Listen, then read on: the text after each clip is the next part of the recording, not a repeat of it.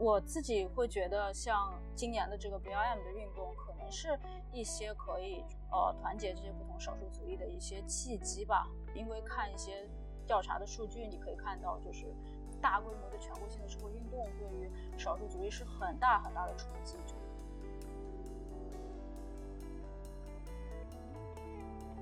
亚裔描述成模范模范少数族裔，然后用此来贬低这个黑人，就说你们黑人又懒又残怎么的。然后另一方面是把这个黑人描述成民权运动的英雄，然后又以此来贬低，以此来排斥亚裔，就是说黑黑人再懒再残也是我们白人自己人，就是我们他们都参与到这个呃让美国变得更好的斗争里面去，但是你们亚裔就什么都不做，你们是永远的异乡人，就你们是根本不可能融入我们美国社会的。所以在二十世纪的这个主流叙事里面，一直有这两套叙事并行。最后造成那个亚裔和黑人之间的对立。感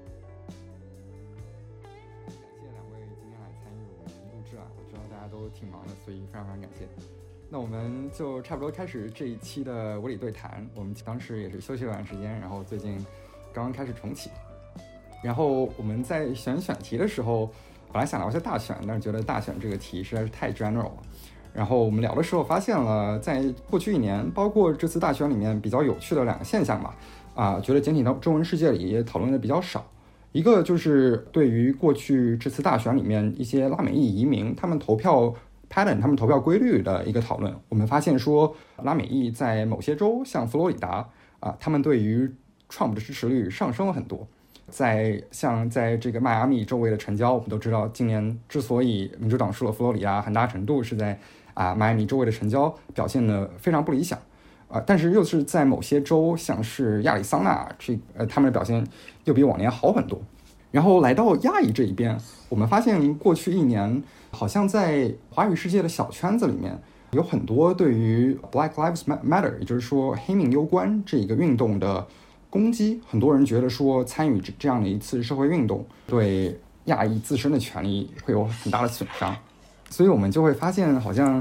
在美国这两个新兴的移民群体都有些新的思潮。所以我们今天请到了两位嘉宾，一位是大家都可能很熟悉的，在简体中文世界写很多政治评论的林瑶老师，还有一位是在中文世界也写了很多的劳工啊，还有移民方面的西安老师。啊，大家要不都先自我介绍一下吧。大家好，我是林瑶。哦哦，我是西安。啊，好，那我们就直奔正题吧。我前几天在看到这个西语裔移民的表现之后，自己是有些惊讶啊。然后我就上网搜相关的文章，然后就搜到说，奥巴马其实也对此发表了评论。他当时也是在录一期播客，然后他在这个播客当中讲说，人们对于西语裔今年的表表现都非常惊讶，尤其是民主党人。他对此的解释是说，民主党人可能传统上觉得西语裔一直就会投投给他们，但是呢，有很多。啊，存在所谓的福音派西语移民，他们觉得，比方讲，Trump 在呃同性婚姻啊，在堕胎权上面这些事情的优先权是高于移民的利益，所以只要 Trump 他支持啊打击堕胎权、打击同性婚姻，他们就会一直支持 Trump。我不知道两位老师对啊奥巴马这个评论有什么样的看法？你觉得这是一种正确的解解读吗？对今年大选？嗯，要不从西安老师您这儿开始吧。我觉得奥巴马说的也。有对的，也有不算全面的地方吧。就是他说的对的话，可能是说针对这个拉丁裔的选民，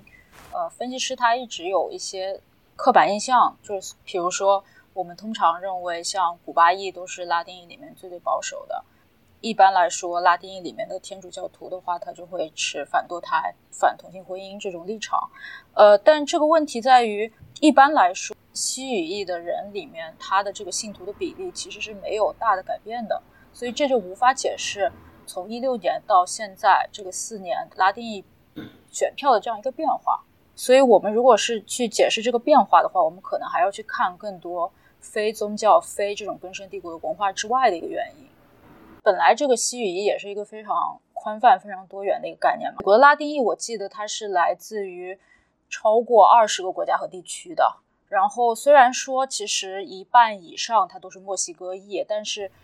还是剩下来还是有很多像波多黎各人啊，然后古巴，然后多米尼加，然后这种国家的移民也是很多的。然后他们可能母国的一些政治文化，包括很多经济原因，其实在这次大选的结果里面也扮演着很重要的角色。而且拉丁裔在美国他的居住的情况也都不一样，在各个州，它的有的州它是跟其他族裔散居的，在像迈阿密和佛州有一些是拉丁裔占主导的一些社区。所以就是我们看选票，一方面要看拉丁裔他们来自不同的国家，那同时要看他们也来自不同的社区。所以我觉得单一强调某个因素也还是不够全面的吧。对，我觉得西安老师说的挺对的，而且西安老师之前其实就这个问题在端传媒上写过一篇长文，就是也探讨的蛮细的，对吧？然后刚才像西安老师提到的，就是我们到底要解释什么？我们是要解释说。过去四年以来的这种变化，拉丁裔选民投票上的变化，还是说解释说这种变化它背后的基，比如说过去四年这个黑人选民里面投票也发生变化，可能支持川普的人数从百分之八涨到百分之九，但是我们不觉得这是一个特别，我们当然要可以去解释这个变化，但我们不觉得这个好像足以让我们震惊，说要完全改变了对呃对对黑人选民的认知。但是与此同时，拉丁裔选民的好像变化幅度，尤其在关键之后好像很大，我们就觉得说背后是不是有一个更深层、更长期的一个社会政治的基础在？那儿，就像刚才安老师说的，就是呃，拉丁拉丁裔移民来自于许多不同的国家，他们母国的政治文化，他他们这从小对这个政治光谱的认知可能都不一样，然后他们的社会经济基础不一样。那除此之外，还有一点，其实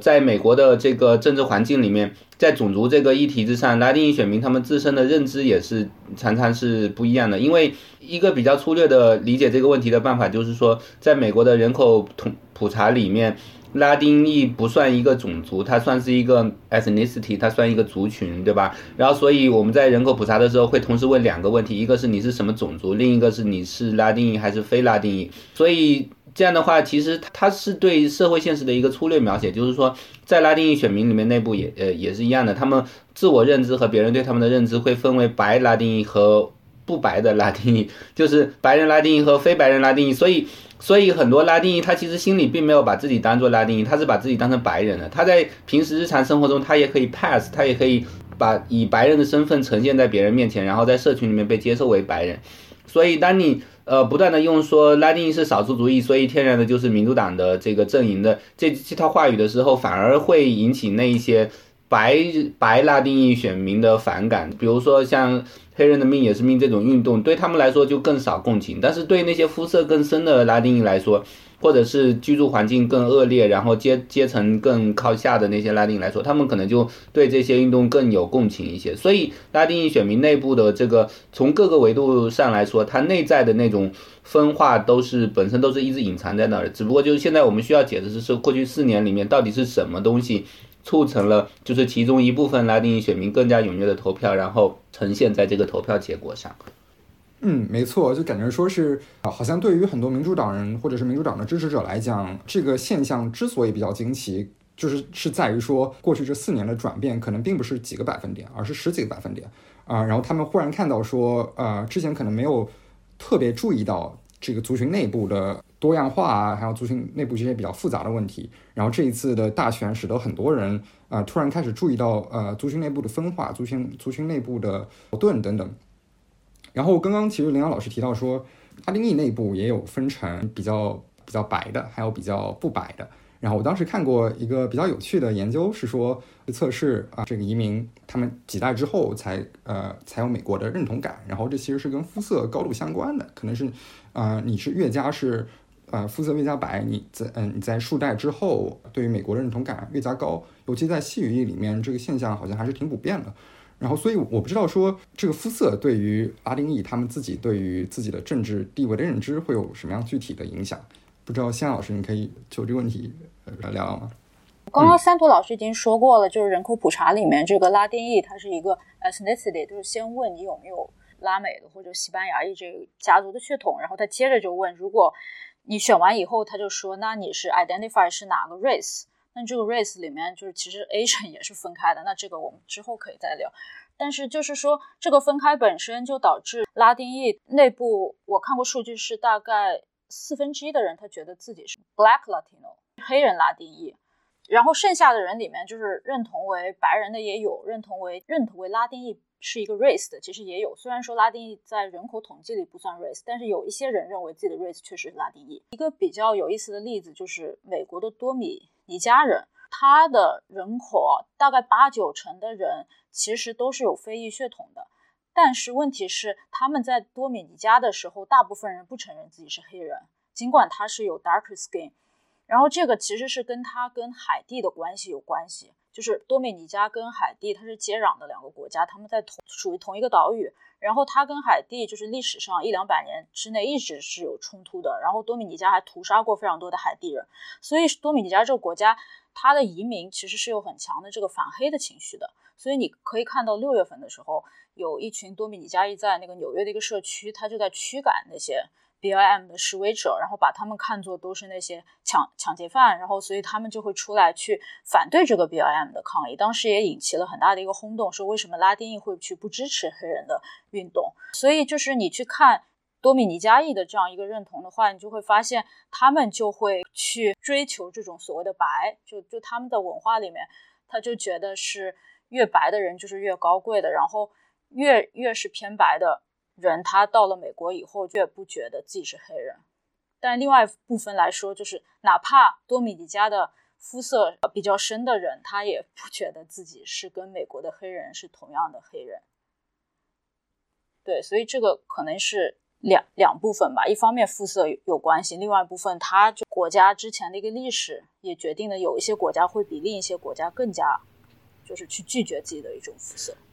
这个问题，我稍微如果稍微跑题一点话说，就是说拉丁裔里面的这种肤呃肤色的深浅问题，把它是否把它呈现出来，不仅影响到拉丁裔他们内部的自身的这种政治观点、政治立场，也影响到美国的那个本土白人的政治立场。就是之前有一个研究，之前有有一些人口预测嘛，就是一个常见的说法是说到二零五零年，然后美国的本呃白人比例会降到百分之六十，但是白人非拉丁裔的比例。只会会降到百分之四十九，所以白人非拉丁裔不再是简单多数这样子。然后你把这两个数字，其实这两个数字它的差异只在于说你是不是在白人里面继续把拉丁裔白人给排除出去。那这两个数字本身是没有冲突的。那但是你把这两个数字分别呈现给美国的本土白人、非拉丁裔白人以后，那个研究就显示说，当被呈现了那个白人非拉丁裔的呃比例下降到百分之四十九以后，他们的本土主义情绪就更强烈。然后如果你这时候再额外给他呈现一个数字，然后。说明一下，说白人其实还是百分之六十三，因为里面包括了呃拉丁裔的白人，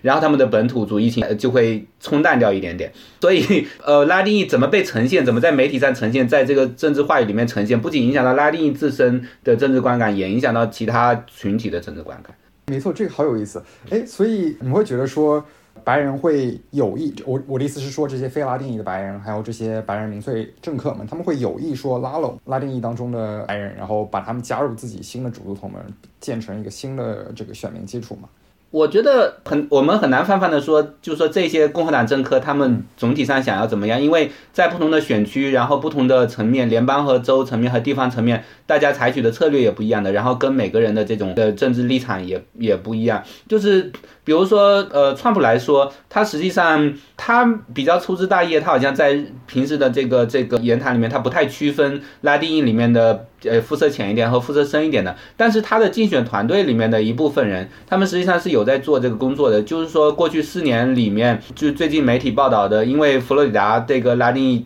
川普选民的这个数量激增以后，然后就有媒体报道说。过去四年，其实呢，从川普的竞选团队里面的一部分人到佛佛罗里达州的一些共和党官员，他们一直在做很走进基层的。你可以说是努力建设假新闻传播网络的这样一个工作，就是因为那呃佛罗里达州的古巴裔选民也好，然后其他的拉拉丁裔选民也好，他们平常用的那些西班牙语的通通信频道等等的，然后共和党的地方官员就跟他们打得很热络，以后就加入这些群组，加入群组以后就开始传播一些那个比较亲共和党的假新闻，亲川普的假新闻，所以对他们来说，在他们那个地方基层接触的那套话语里面，他们肯肯定会去想想要去拉拢。这些拉丁裔选民的，就是可能也不是说故意，因为说你们是白人，所以我要拉拢你们，而是说他们会用的话语是你们是你们是天主教徒，你们是保守的，你们跟我跟我们一样崇尚家庭价值观。当然，其中可能会少不了一些狗骚，比如说黑人的命也是命运动，就是要捣乱我们美国社会，诸如此类的。呃，但是我们可以看到，从联邦到基层不同层级，然后在不同的州里面，在不同的选区里面，他们采取的策略是会是有差异的。哎，这个其实我也听到过一个。可能是相关的一个评论。当时我在听 Vox 的一集播客的时候，他们请了一个伯克利的教授讲为什么说，呃，这过去四年佛州的拉丁裔选民出现大幅度的选情变化。然后他提到说是这些地方媒体其实也起到了一个作用，当然是说这些地方媒体它的经费不足，导致很多地方媒体倒闭。然后本来这些地方媒体呢是起到很多像设立设立呃，比方讲当地的拉丁裔选民他们关心哪些话题的一个重要机构。本来的话，那些机构上都会写很多啊有关移民的新闻，啊，但是因为这些地方机构倒闭之后，导致大家对于移民的议题关心的没有这么多了，然后反而取代的是当时在像 WhatsApp 群里啊，像其他一些社交软件当中传播的比较广的假新闻。那感觉说假新闻好像呃的确是影响，也是影响了很多人转向创，可以这么说吗？嗯，对。就是呃，我自己会觉得，就是美国地方媒体，特别是这个地方调查性报纸的衰落，其实过去是一个非常明显的，而且是跨越跨越这个语种的一个趋势吧。其实也不仅仅是在像这种呃西班牙语的报纸或者是一些亚洲语言的报纸的衰落上，同期发生的，大家去看这个趋势的话，其实就是大量的这种草根州或者地方层面的右翼博客，还有。共和党的党派媒体的这样一个形式，这个像《纽约时报》什么，它都有报过。就是它有很多右翼的这个媒体，地方性的媒体，它是利用了这样一个地方性进步派报纸这个衰落的这样一个契机，然后就进入了这市场的真空，去收买了很多的这个保守党的一个支持，在地方的一个层面。对，所以这个不仅仅是局限在拉丁裔的情况上，然后呃，但是另外一方面是我个人一个比较困惑的一个事情啊，因为就其实拉丁裔它大量依赖的一个媒体渠道其实并不是报纸。如果你去看那个数据的话，拉丁裔其实非常少看报纸的。为什么？因为大拉丁裔里面大量的都是这种所谓的 essential worker，他们很多要在前线，特别这次疫情，他们很多人在前线工作的，所以他们其实。不太可能有机会接受到大量，或者说他们没有很多的空余时间去看这种报纸，所以很多人其实是依赖呃西班牙语广播的。但是我们现在其实很少能看到现在这个西班牙语广播或者说是播客的这样一个趋势，所以我们能看到的只是这个地方报纸的这样一个衰落。所以呃，我也就在找相关的一个信息，可以看一下就是。西班牙语其他方面的这样一个渠道怎么去影响现在这样这样的一个格局？对我也是感觉很我我现在没比较少看到关于西班牙语广播的报道，然后我自己的。猜测我自己的感觉，生活感觉就是说，跟其他族群的以三学 work，然后包括中国，可能那些中国平日日常大家疲于奔命的这些城市打工族，那可以从他们的生活经验里面感 感觉到，就是说，你做这种越疲于奔命嘛，越没有精神去消费、去消化、咀嚼那个整段整段的比较完整、深入的长篇报道，然后很多人可能最后就，尤其在现在这个手机呃移动的时，依赖于手机端的那些。很短的短平快的那些新闻，其实这这应该是一个不分族群、不分地区的一个现象。所以我觉得，就是说过去几年，随着手机移动端新闻的产，然后还有这种社交群组啊等等，这这些越来越活跃，所以其实有可能，甚至广播，我不知道广播是不是已经作用没有再那么大了，在西西语裔的族群里面，是不是现在呃手机移动端的那些消费新闻新闻也好，群群组信息也好，开始越来越在他们。的那政治认知里面占占据越来越重要的作用，所以在这个背景之下，这种通过 WhatsApp 群组来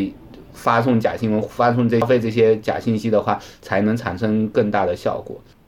对，另外一个因素可能也是，就之前就是针对假新闻，其实很多社交平台也推出了一系列措施，但这些措施基本上都是针对的是英语的内容，在针对其他非英语语种的审查上，其实是非常弱的。而且这些审查基本上是局限在 Twitter 啊、Facebook 这些平台，像其他的很多移民他用的根本就不是这些平台，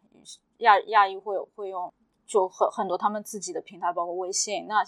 拉丁裔有一些，还有什么印印印度裔，他们会用 WhatsApp 或者是 Telegram。那这些更加密的平台就更不可能通过审查来去去除里面的一些消息的传播。哎，对，没错，这感觉的确是一个挺大的挑战。其实由此我想到的是，感觉这的确不是说拉拉美一个族群里面在发生的事情。其实我们这次大选里面也看到说，很多华裔啊，我们都知道很多意见人士在推特上天天转这些就非常非常离谱，就一看就觉得说这人神经怎么搭的这种假新闻。但是呢，这些 非常有意思的就是说，他们转发的人非常多而且非常有意思的是，不仅仅是华裔有这个现象，我们在呃其他波浪 q 这些从前共产主义里面政权里面逃亡出来的这些移民群组里面，似乎都多多少少有这种现象。在这次大选里面，就是我们看到说，不仅仅是华裔的那些前裔人士川粉，还有越南裔有很多川粉，还有这个古巴裔有很多川粉。今天在呃佛罗里达有很多古巴裔，当时为这个特朗普助选嘛。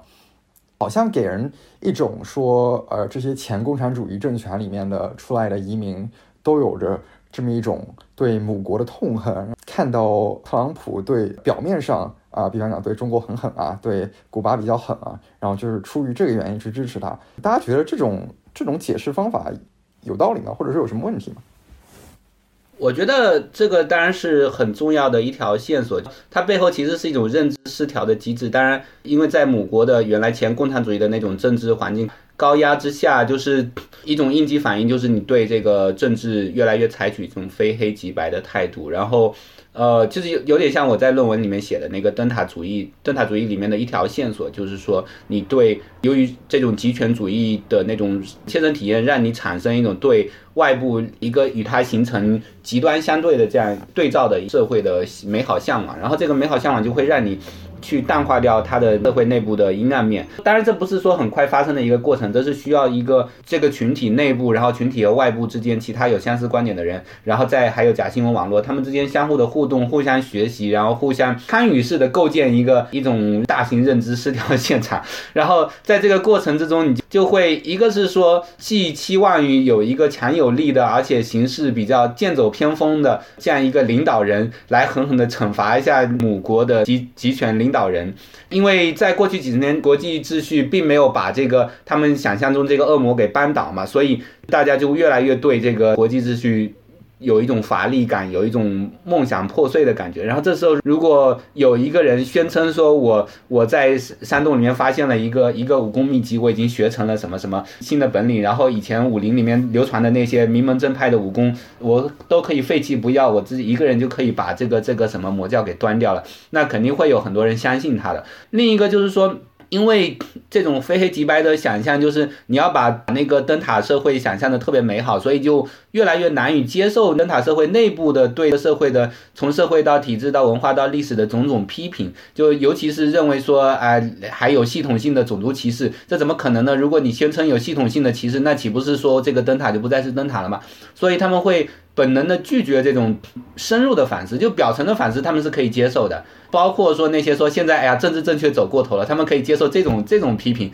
但是他们不能够接受说这个体制一开始他就建建设在一个有问题的基础之上，然后到现在都没有解决这些根深蒂固的问题，他们是要拒绝这种论调的。所以这种论调，那要拒绝这种论调，最后就会走到 MAGA，对吧？就会就会说让美国重新伟大，就是因为你们这些白左这边胡乱批评，才让我们这个灯塔脸上脸上所以现在有这么一个伟大的领导人要正本清源，要要重申说我们。美国从来都是伟大的，要重新让他要把。白左赶走以后，美国就可以重重放光芒，所以他们就很自自觉的带入这个角色，带入这个蛊惑的角色了。然后接下来一系列的假新闻在就变得很顺理成章，就他们已经自己已经提前几十年做好了这个心理建设，然后这个假新闻进来的时候，他们就会消化起来，就就毫不费力。就如果你之前没有做好这个心理建设，没有这个一开始这个意识形态作为基础作为铺垫的话，其实很多假新闻它内部是相互抵触，你可能稍微想一想就觉得，哎呀，这话怎么？说的那么那么有问题？怎么说？呃，特朗普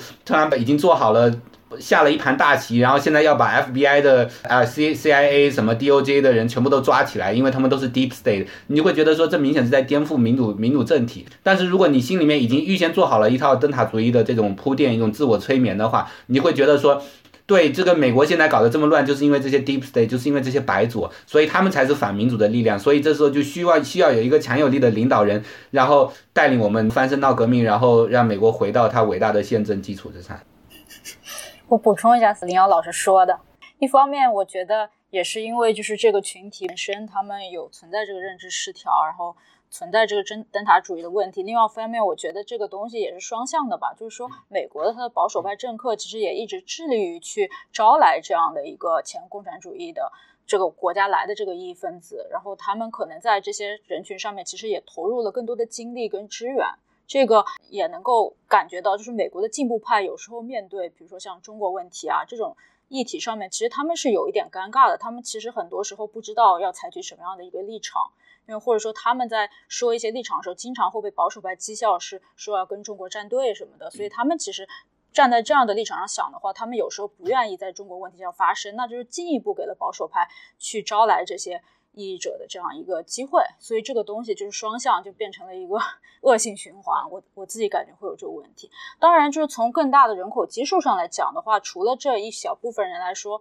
去看统计的话，可能越南跟古巴裔它里面的那个 Trump 支持者还是非常多的，表现在他们共和党的支持者是大于这个民主党支持者的。但是这一点在华裔身上倒是不存在的，就是从大的趋势来看，华裔还是基本上都是支持民主党的。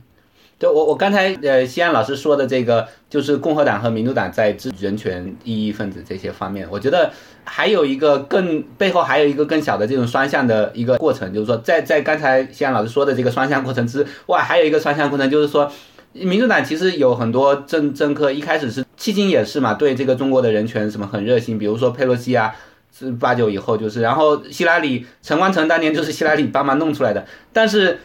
完了以后，你会发现，哎，这些人到了美国以后，跟保守派越走越近，然后反过来对对这些民主党的政客反咬一口。陈光诚出了一个一本回忆录，大骂希拉里，然后完了以后又参加了共和党的党代会。所以我觉得，对民主党的那部分进步派的里面那些想要在中国问题上表现得更强硬，或者是参与的更积极的那些人来来说，他们也会觉得不知所措，就是我到底要我为什么要做这些事情？对。就我们聊到说，自由派对于处理，比方讲怎么批评集权国家比较呃有什么问题？我觉得似乎这并不是自由派在面对的一个问题。其实右派啊也有一部分人选择回避这个问题。比方讲右翼的那些民粹主义分子，可能对于他们来讲，批评中国或者说批评古巴等等这些呃所谓的共产主义集权目标，越来越不是他们的 priority，越来越不被放在优先级。这似乎跟国际的大环境也有关系。自从呃自由主义国际秩序的落潮，自自从呃全球化的落潮之后，在左边右边都有对人权议题的 priority 的下降，但似乎左边更严重一点。我不是很清楚这这这种这种观感对不对？呃，像我自己，因为之前写过一些就是极端右翼的文章，我会感之前的你说的这种就是冷战时期的那人权的话语，其实现在很多时候被极右翼给。重新显示出来了，而不是传统的这样一个右翼。对，就很多极右翼他们会去用用这些，还是拾起来这些话语。然后，但这个极右翼跟现在美国的主流右翼，它又有一些好像是 藕断丝连的这样一个关系。但们是，但是实际上他们又是属于一个相对不太一样的语境吧。就是极右翼相对来说，其实是一个更国际化的一个运动，包括现在。就是这次大选前后都非常火的那个匿名者运动，现在变得非常非常国际化。我前前段时间看到报道说，现在巴西跟日本的匿名者运动也闹得非常大。就这种运动，它更多的会用你你刚才说的这个，还是有一些旧的这种冷战的话语说，或者说把那些话语重新包装起来，去为他们现在的阴谋论服务。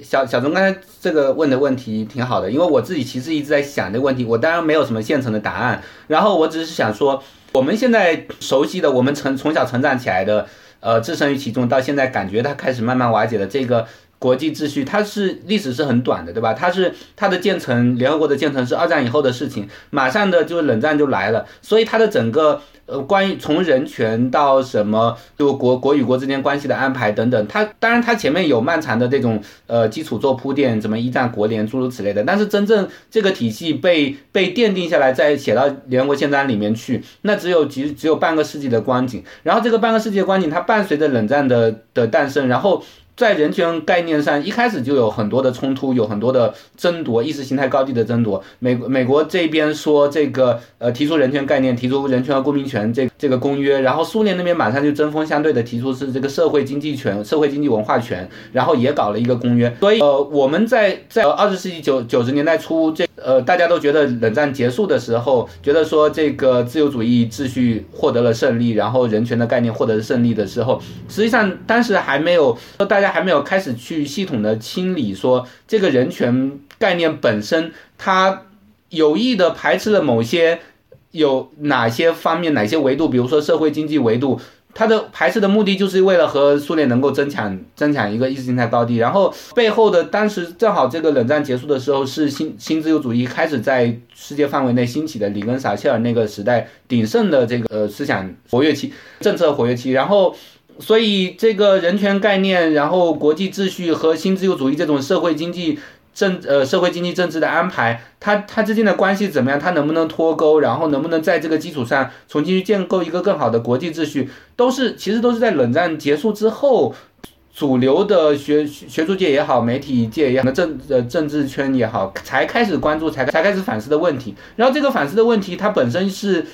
就不可能是一一步就到位的，因为这个中间肯定会有有各种混乱，然后有各种倒退冲突，然后。说我们要从这个地方退一步，以后可能会导致某些副作用，没有想到，就是所以大家提出了各种各样的 proposal，各种各样的想法。但是在这个过程中，很快的冷战一结束，马上呢又伴随着中国的崛起，中国加入从加入 WTO 以后，然后 GDP 开始大大规模的呃发展，然后马上大家就开始谈论说中国模式啊，什么中美中美共同体啊，诸如此类的。呃，似乎又一下子又又构成一个新的挑战，好像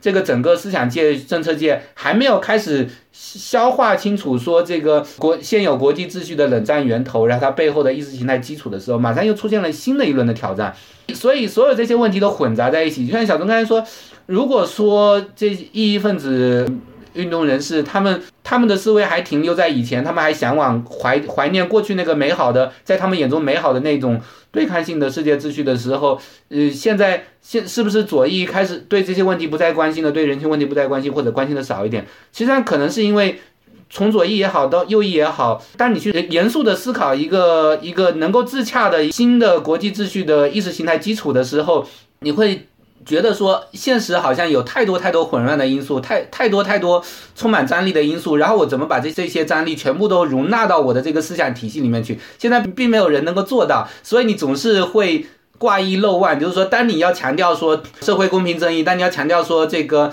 呃国与国之间的经济平等，或者是当你要强调说反对。过分扩张的全球全球化，然后或者是某种形式的资本主义的时候，好像你对其他问题、对人权问题，然后对这个集权集权主义的卷土重来问题，好像就强调的不够，就是说难免会陷入到这样一个境地里面，顾此失彼的这样一个境地里面。所以我觉得这个呃，不是说在开脱任何哪一方，我觉得这些问题都是要去想的，都是要去都是要去做，都是要钻研的。但是好像就是说。我们正好处在一个一个时代里面，所以可以看到说，好像更宏大的、更更呃，同时又很细致的这种对对国际秩序的想象，现目前是缺席的。但是这个是就是说历史走到这个关口上的一个必然。啊，没错，我觉得 林老师这个回答的呃太棒了。然后呃，其实我觉得呃刚才这个回答也也多多少少牵扯到我下面想问的一个问题。就是我，我觉得不仅上是呃，不仅是啊，在国际关系层面上存在着很多脱节，比方讲经济平等、人权啊、极权主义出呃极极权主义重来等等这些问题上面，大家都似乎有着顾此失彼啊，或者说有彼此脱钩。在国内，比方讲移民移民与移民之间啊，移民与不同族裔之间也存在着这种脱钩。其实我自己比较 puzzle，就是我自己比较迷惑的一个现象，不仅仅是在过去一年，可能是过去很长一段时间都是。呃，移民全体和这个黑人的命也是命之间的关系，我们看到说，虽然说可能很多华裔，比方讲啊，二代、三代移民可能都会挺支持这样的运动，但是有不少的一代移民，不仅仅是亚裔，可能在拉美也是也是存在的。他们对于啊黑命攸关，或者说黑人的命也是命这一场运动，啊，都感到非常不解，觉得说啊，这群人就是打砸抢烧嘛，我们为什么要去支持他呢？这群人就是在毁坏我们的社会秩序，我们为什么要支持他呢？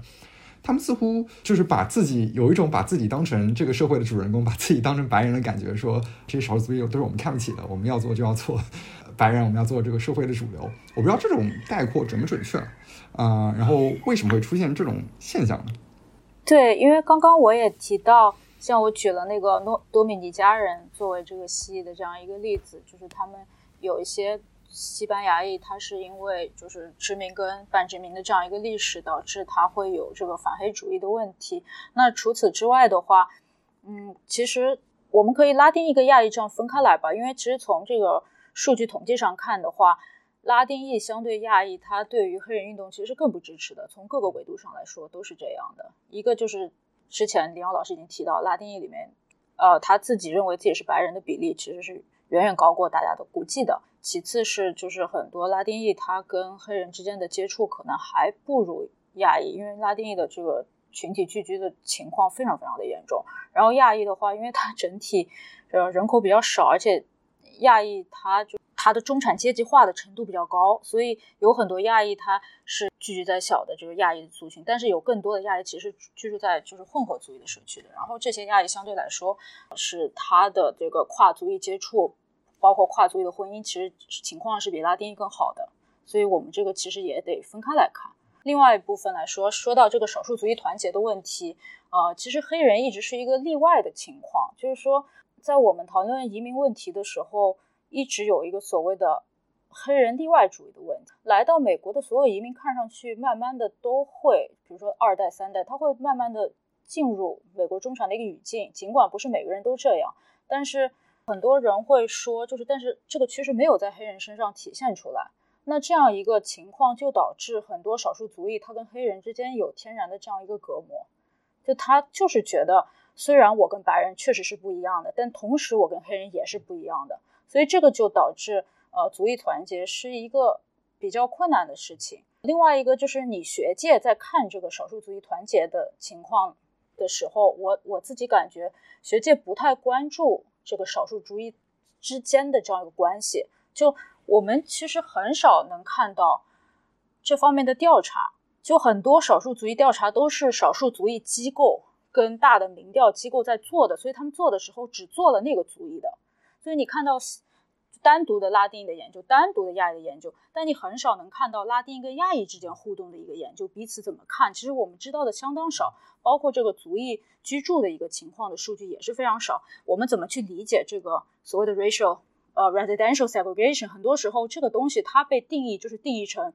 一个少数族裔跟白人之间的融合程度，但你从来不会去问那少数族裔之间的这种融合程度呢？那这个数据是非常少的，所以我觉得学界对此其实也是有一定责任。对，我觉得向老师说的就很对。然后我再补充一下，从亚裔这个这个群体来来说，我们现在讨论的就是说亚裔一代，尤其是华裔一代移民。为什么那么反对 Black Lives Matter 等等等等？因为我们对这些人比较熟悉，我们天天在中文，比如中文信息圈里面经常看到这些人在发言。但是我觉得真正有意思的一个问题，其实是为什么华裔的二三代移民、亚裔的二三代移民总总体而言，在过去的二三十年里面迅速的左移，迅速的跟黑人运动产生了更多的认同。其实历史上不是这样的，就是说九九十年代初的当时的民调，呃，还有投票记录都显示说。亚裔移民和华裔啊，他的共和党、民主党支持率基本是对半开，甚至有时候共和党会更高一点。但是实际就是到九十年代末，然后两千年、两千年代初的时候，亚裔呃包括华裔在内开始了一个左转的过程，就开始了一个民主党化的一个过程。就是二三代移民成长起来以后，当然这背后并不是说好像亚裔呃跟黑人就完全就融合进去了或怎么样的。但是我们可以看到。呃，九十年代当时研究亚裔和其他少数族裔关系的那些论文，都更重点的是在强调两者之间的分化和对立。比如说那比较经典的那篇论文，就是说讲种族三角化，就是 racial triangulation of Asian Americans，就是那个 Jean Claire 呃 Kim，就是那个一个韩裔的教授写的那篇很经典的一个论文，就讲说美国主流文化里头它有一个隐藏的一个分而治之的，就潜意识里面的一种分而治之的叙事策略嘛，一方面把呃，亚裔描述成魔幻魔幻少数族裔，然后用此来贬低这个黑人，就说你们黑人又懒又残怎么的。然后另一方面是把这个黑人描述成民权运动的英雄，然后又。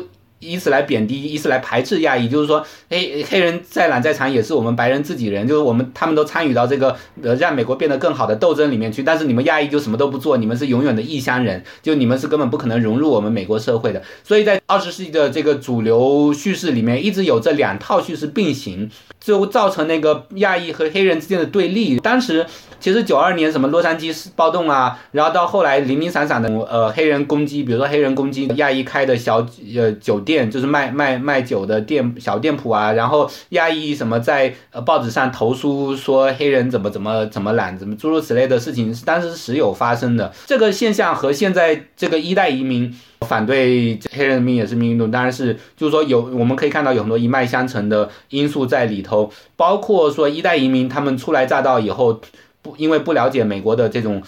种族运动、种族歧视的脉络，然后就很容易陷入主流主流叙事里面构造的刚才说的那种分而治之的那种策略，陷就陷入那种话语圈套里面。但是二三代移民其实相比于，比如说和拉丁裔比起来也是一样的，亚裔明显他就是支持二三代移民里面支持民主党的比例非常非常高。今年的选举结果其实也是可以看出来，而且这个变化是在过去二三十年内迅速完成的。所以，所以我觉得这个反而是一个更有意思的问题，就是说为什么二三代移民他们对美国的这种隐隐性的种族歧视的体会这么深刻，然后而且他们这么自觉自愿的参与到就和黑人运动一起建构这种反这个种族歧视的叙事和这个斗争的这这样一个一个一个过程里面去。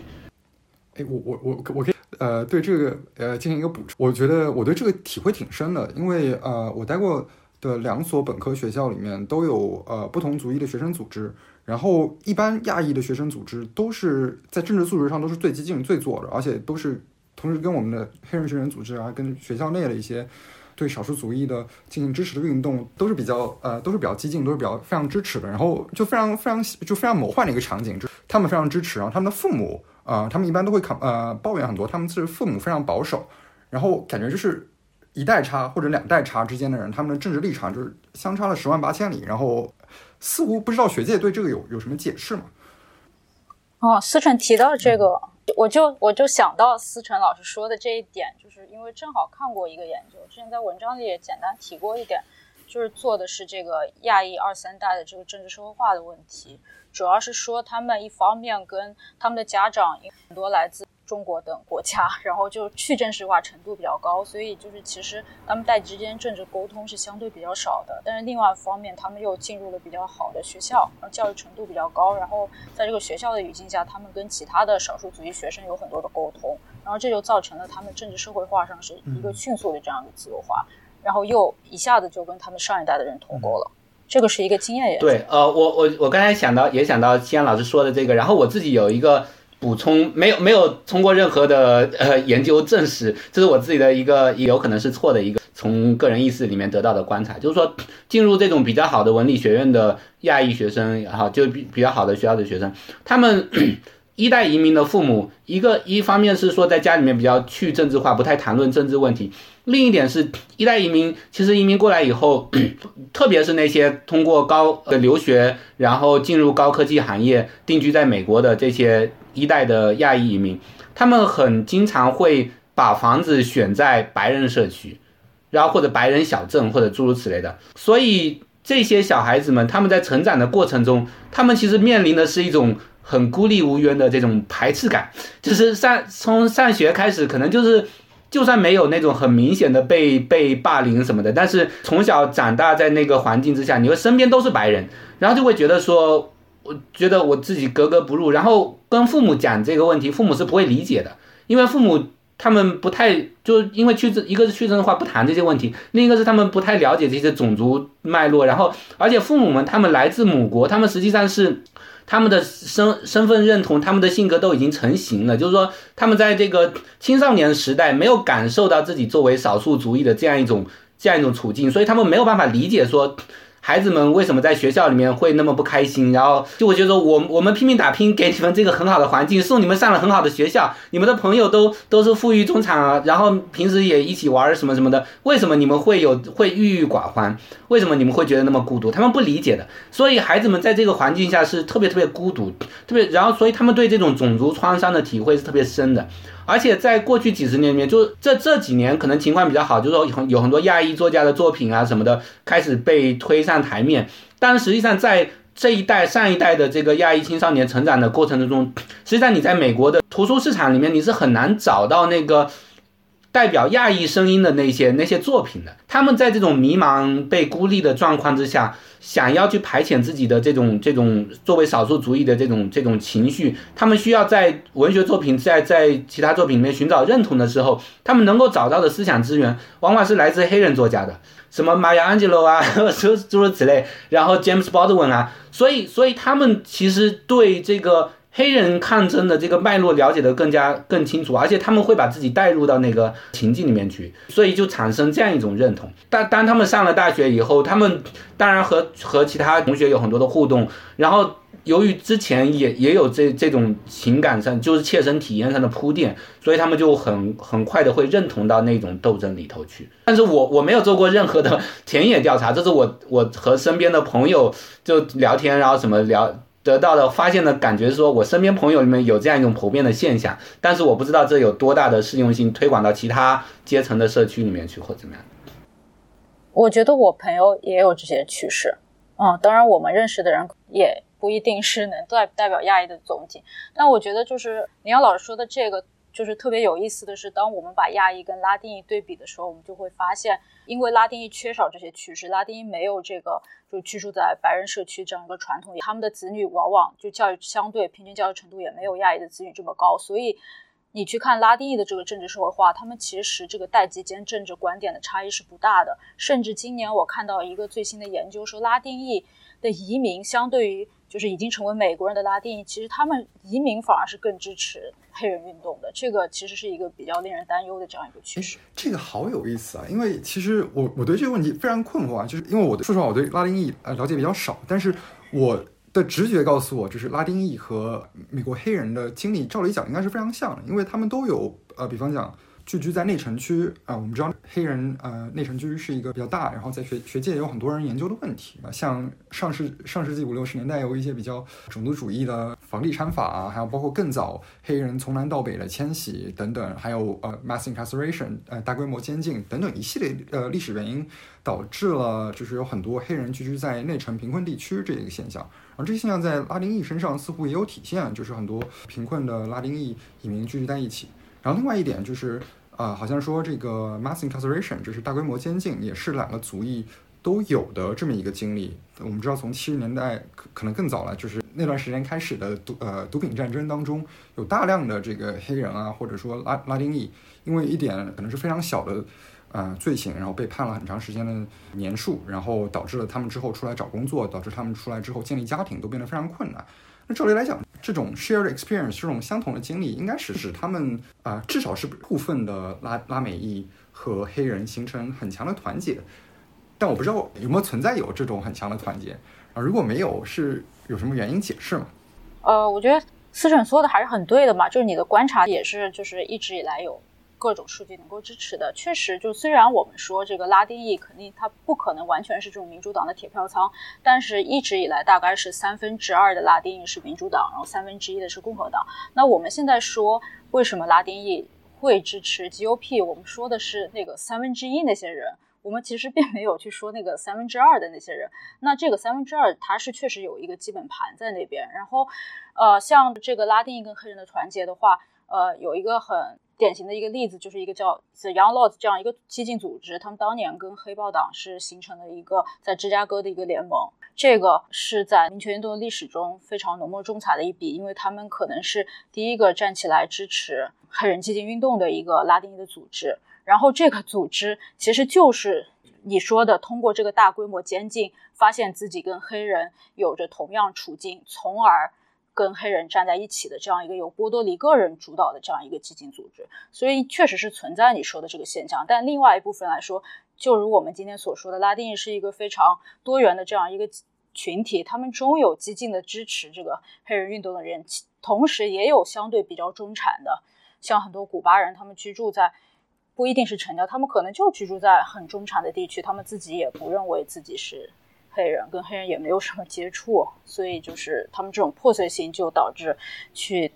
讨论拉丁裔这样一个整体，就是经常会带来一些比较矛盾的结果。对对，我觉得就像西安老师说的，呃，因为当我们谈论拉丁裔的时候，刚当然小钟的观察是对的，但是它可能适用于一部分的拉丁裔，就是说这时候因为拉丁内部它居住上的多样性，然后母国来源的多样性，然后这个阶层的多样性，还有肤色。呃，深浅的多样性，这会让我们观察到的现象，它只适用于其中一部分，但是就很难外推到整个拉丁裔群体。一方面，像小钟说的，这个拉丁裔里面，如果我们看这个大规模囚禁比例，囚禁比例的话，它确实是很高的，跟跟黑人有呃不相上下。但是它这个集中在那些肤色比较深的，然后这个内层的拉丁裔社区，呃，波多黎各社群啊，等等等等。但是另一方面呢，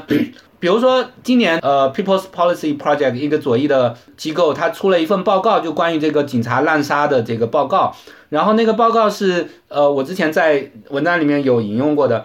如果你把不同族群按照阶层来区分开，按照收入高低来区分开的话，然后你会发现说。黑人低收入黑人被警察滥杀的比例是那是远远高于其他任何群体，但是高收入黑人被警察滥杀的比例跟低收入白人是差不多的。呃，高收入白人但是基本不会被滥杀了，这个都符很符合直觉，就是说黑人的处境比白人差，然后低收入的处境比高收入差，高收入黑人的处境跟低收入白人处境差不多，等等，这都符合直觉。但是比较不符合直觉的是什么？就拉丁裔他低收入拉丁裔的这个被警察滥杀的。概率按照这这个报告的说法，它实际上是低于低收入白人被警察滥杀概率，但是高收入拉丁裔被警察滥杀滥杀的概率就高于高收入白人被警察滥杀概率。如果你从直觉去想，会觉得说，如果拉丁裔的情况，呃，跟这个黑人差不多的话，那应该低收入会更惨一点嘛？但是实际上在拉丁裔群里面，他低收入的呃拉丁裔的情况，呃，在警察滥杀问题上反而情况要好一点。要么就是说这个数据收集的是有问题的，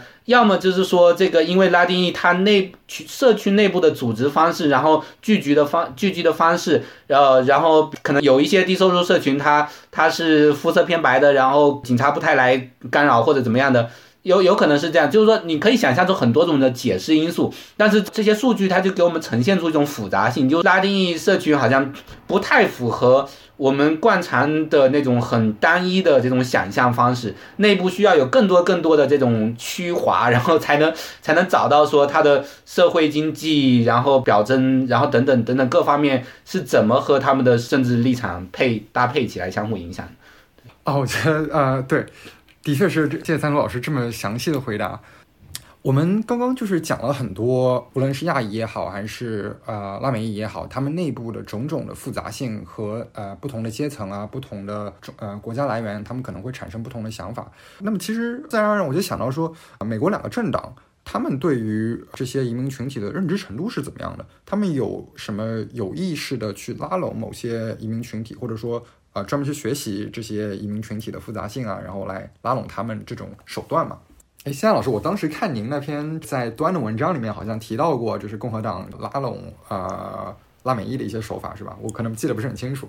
对，就是我当时大概说的，差不多共和党拉丁的策略大概是二战之后出现的。就是二战之后呢，它出现了有一些比较精英的拉丁裔，他可能有过一些参直接参与二战的一些经历。然后战后呢，他因为有一些军人的优待的政策，所以他们就慢慢的成为了一批就是。比较中产的这样一个阶级，然后这些人他就建立了最早的一些拉丁裔共和党的这样一个分部跟草根组织，然后这些人呢，他会用一些说辞，民主党一直以来认为拉拉丁裔是他们的铁票仓，但是如果一直这样的话，他们就拿不到好处，所以呢，拉丁裔一直要把自己视为一种摇摆的选民，就让两党都要去迎合拉丁裔，所以他这样一种话语呢，就让一部分拉丁裔去轻信说。我不能被民主党收买，我一定要站在两党的中间，我才能获得更大的好处。然后这样的一个话语就吸引了一部分拉丁裔去成为一个呃共和党的支持者。所以从尼克松任下就七十年代到现在，基本上拉丁裔共和党的支持者一直稳定在三分之一。上下，然后当然呢，它是有些波动的。比如说里根的时候，拉丁裔的支持率挺高的。然后这个支持率到小布什的第二任是到达了顶峰，当时最高的民调是显示有百分之四十四的拉丁裔在小布什第二任那一年是投给了小布什，这个是一个最高的。所以 Trump 今年是百分之三十二吧，好像就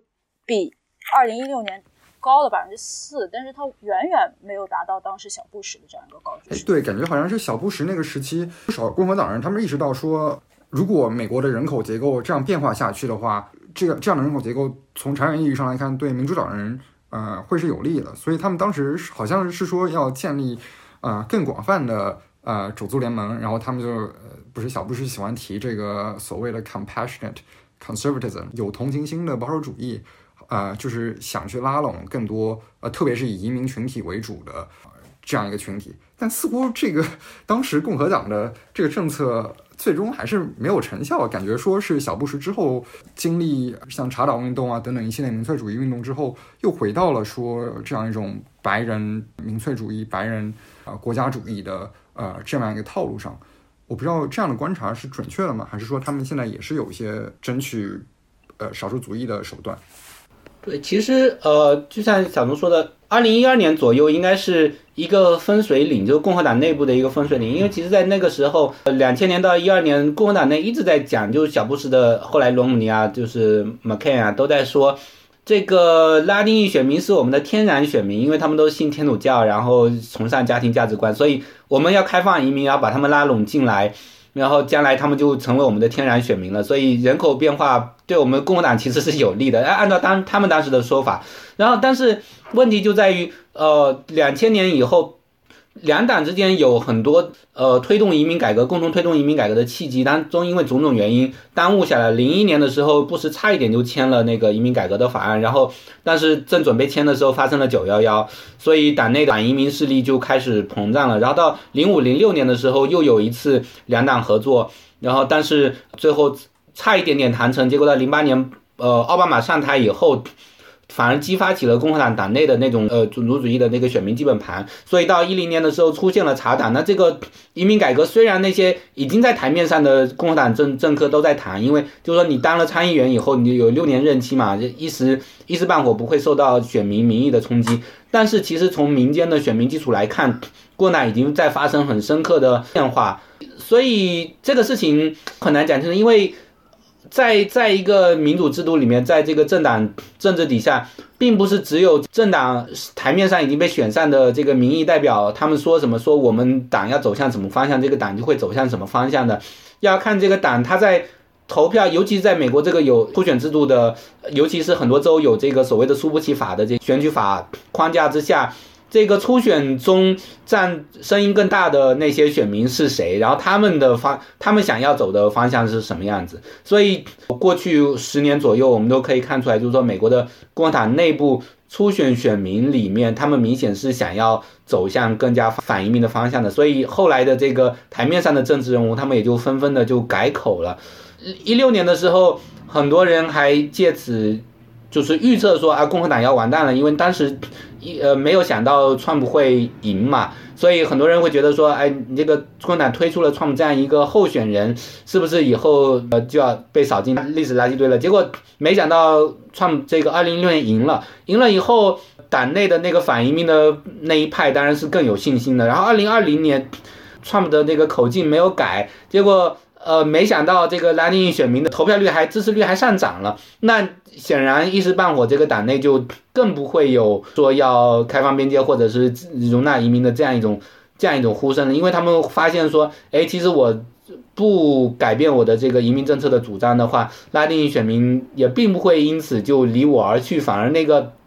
本来就是持有保守价值观的拉丁裔选民，他们已经天然的在向我们靠拢了。当然，呃，接下来。接下来会怎么发展不知道，因为因为这个党现在非常受 Trump 的影响，就是说 Trump 的去留，然后 Trump 手下的那些人，他们呃是不是要出来接过他的大旗？然后这个台面上已经过去几年在拼命的这个向 Trump 示好的拍他马屁的那些政治人物，有没有胆量要这时候忽然一转身或者诸如此类的？这当然都很影响到这个共和党内部呃未来的这个政策调整了，但是。在可预见的将来，我自己的感觉是说，他他不太不太会忽然再一转身走向那个开放的容纳移民的这样一种一一个一个路线之上。但是这个会怎么影响到拉丁裔选民对他们支持度？就像刚才说的，二二零二零年大选的时候，很多拉丁裔选民会觉得说，我对这个移民政策也不是很在乎，反正尤其是那些已经上了船的，你这艘船要不要不要开，要不要等后面的人，这对他们来说不重要。所以。可能目前这个情况就是可能会是未来几年情况。一方面就是说两党在呃各自坚持自己过去几年间的这个移民政策路线，另一方面拉丁裔选民内部的分化呃越来越浮上水面，然后越来越清晰。对我还稍微补充一个小点吧，就是这次大选除了看到这个数据以外，当然一个很大的问题就是这个我们不清楚这个疫情对这个选举究竟造成什么影响，因为就很多像拉丁裔这种选民，他可能很多本来就是低收入的群体，就这仅仅这次他可能会更根据这些很多经济的原因去投票，而不是他们原来的那个价值观，比如很多德州边境的一些。County 它之所以一下子就翻红，很多人其实他担心的一个传统的这个能能源产业在民主党之下可能会遭到毁灭性的打击，所以他们会有这个经济的考量，所以相对来说移民可能是个更不关注的话题。因为你看一些不是出口民调，就之前的一些民调，看他们觉得今年哪些问题最重要的时候，你就会发现，就是在他们心目中经济现在是第一位的，特别是就疫情下的封锁对他们的个人收入造成了非常大的影响。对，感觉的确，今年是对于很多移民来讲，经济是一个非常重要的因素。然后很多人觉得，还是似乎看起来有这么一个想法，就是说，特朗普他在过去四年在疫疫疫情之前，他治下啊经济看似是好转了，然后股市也是砰砰砰往上跑，让大家对他的经济表现都是挺满意的。然后可能对于一些中产以上的移民来讲，他们可能也挺关心自己减不减税这些问题。然后其实我还在想，就是因为我们之前。呃，提到这么一个概念，就拉丁裔是民主党的铁票仓，拉丁裔一定会投给民主党。啊，其实我觉得好像过去过去的几届政府里面，民主党也没有对拉美裔特别 特别的好吧。就是像我们知道，奥巴马时期其实是大规模的驱逐过很多啊，主要是以拉美裔为主的移民，这也是很多民主党党内的进步派抨击奥巴马政府的一个点。就是明明你是有机会改呃做好这个移民改革的，但是没有做，而且改了很多拉美裔移民。啊，我不知道两位老师对民主党的这个移民政策有什么有什么评价或者看法？我觉得一个当然就是说，奥巴马他本来并不是一个好像。他在政策政策观点上，他其实是偏温和的，他没有到现在我们目前很多进步派想要达到的那种标准。比如说对同性婚姻问题，他也是转转变过好几次表态的。到一二年连任竞选的时候，才才终于表态说支持同性婚姻等等等等。然后对在移民问题上，当然也是这样的。但是他在移民问题上，他做的比较，比如说这个 deferred action，对吧？对那个呃小时候来来美国的这个。拉美裔的就移非法移民的孩子们，他不予遣返等等等等，这些政策他都做了，就是说他在移民上还是做了很多轻移民的举动的。有虽然说在国会国会撤走，因为奥巴马其实他上任以后，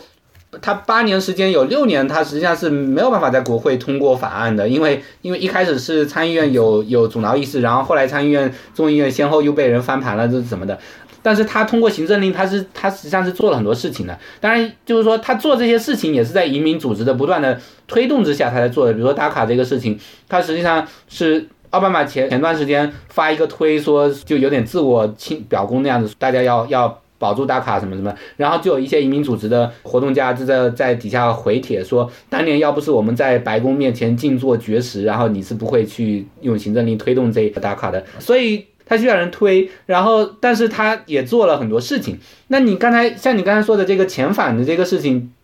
实际上这个事情比较复杂。当然，在移民组组织里面是受到很多批评的。但是如果相比于之前之后的这个两届政府来说，就奥巴马遣返的人数是比较多，没有错。但是他其实当时给 ICE 就是这个执法移民执法部门。呃，下的行政令要求是说，你们首先遣返那些有重罪记录的人，就是说犯在美国本土犯了重罪的人，然后首先遣返，其他的就是说可以不遣返，可以放到后面等等诸如此类的。实际上，对普通的拉美裔移民来说，他们其实对奥巴马的这个遣返政策是比较无感的，因为不会影响到他们。就是因为艾斯当时是比较比较克制的，就是说会去。呃，会把精力放呃放在那些被通缉的有重罪记录的这这些人身上，而对普通家庭来说，他会觉得无所谓啊，就是说好像好像可能也会，如果你在用那个 law and order 那套法律秩序那套东西来说一下，就觉得哎，那重有重罪记录的人遣返就遣返了，那不是正好吗？我们就可以安居乐业，对吧？所以对普通普通人来说，不会有太多的感觉。相比于到川一上台之后，就马上就给那个艾斯下了新的指示，说遣返的时候。呃，不需要首先去定位那些有重罪记录的人，只要是非法移民就可以遣返，就算他没有犯过罪也可以遣返。而且，川普政府还给这个艾斯下了指示，说你可以采用各种各样的打擦边球的手段，比如说假装自己是警察，敲开门进去以后，然后把对方给抓了。因为你如果严格严格走程序的话，你首先你要让别人允许开门嘛，让你进去嘛。这个如果你一开始就亮明身份说我是爱斯来的人的话，人家不开门你就没办法抓人。但是你用这种说话不说全的手段，你说我是。警察，我是执法部门的。理论上说，你当然是执法部门的，但是别人只要多问你一句，说你是哪个地方的执法部门，你你必须要说我是爱死的。那但是对这些移民来说，他们其实不太了解这些内部的差别。就是有人来敲门，他们就啊，只要这样说是执法部门，他们就开门了。开门的话，你到法院上的话，到移民移民法院上的话，法院就会认为说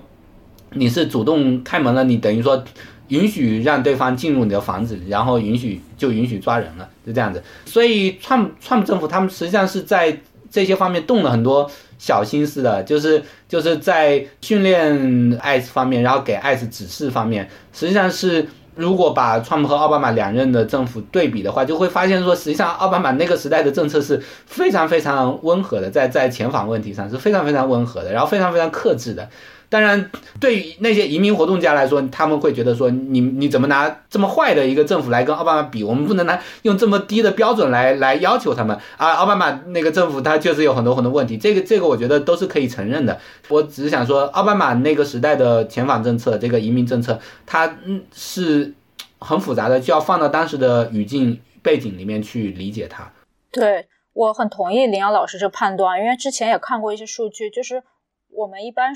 奥巴马其实被很多移民活动家就是称为叫 deporter in chief 嘛，就是污蔑他的一个说法嘛。包括他这个当时遣返这么多移民的这样一个遗产，现在就锅就背到拜登身上嘛。就是前段时间还有很多移民活动家去冲击那个拜登的在费城的一个竞选的总部，就是说你怎么去回应这个？其实拜登也没有去直接回应，但但拜登其实。也讲了一点，他就说，呃，不能直接这么比较这个数字，因为这个数字其实有一些问题的。因为你仔细去看那个数字，除了奥巴马之年他倾向于去呃驱逐那些有犯罪记录的移民以外，他还做的一件事情是，他他会呃直接在边境上去遣返一些就是刚刚到美国或者说甚至还没有踏到美国的人。就这个其实很多，它被叫做 quick removal 或者说 return。它这个数据是比较多的，所以说你其实除了区分有犯罪记录和无犯罪记录，你还要区分一个已经在美国定居和还没在美国定居、刚刚到了几天几个月的这样的一个移民。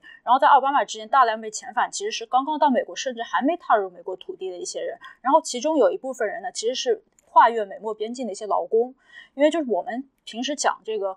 呃，拉美裔的移民啊，有一个问题。大家会认为他们到了美国就赖在那里不走了，但其实不是的。像很多墨西哥人，他可能是多次入境美国，然后又回去了，因为他希望把美国的收入带回家，或是有一些人他在墨西哥还有一些产业，还有一些家庭，他是不愿意长期待在美国的，所以就出现有一些边境的移非或者是无证移民，他是